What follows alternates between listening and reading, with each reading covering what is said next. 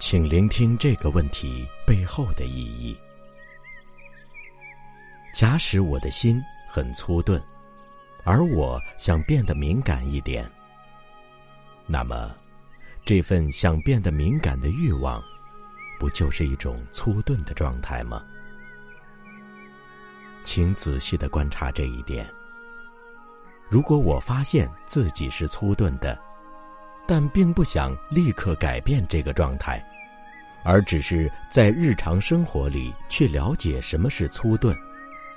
我吃东西时的贪婪模样，我对待别人的粗鲁态度，我的傲慢，我的一些粗俗的习惯和思想。那么，这份观察的本身，就会转化我当下的状态。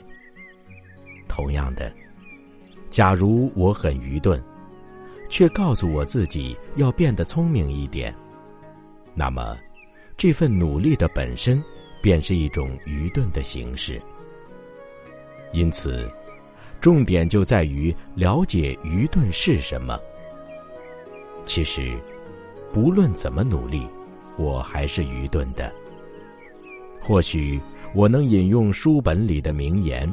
附送一些伟大智者的思想，但基本上我仍然是愚钝的。但如果能了解自己在日常生活中所有愚钝的表现，如何对待佣人、邻居、穷人或富人等等，那么这份觉知就会破解我们的愚钝。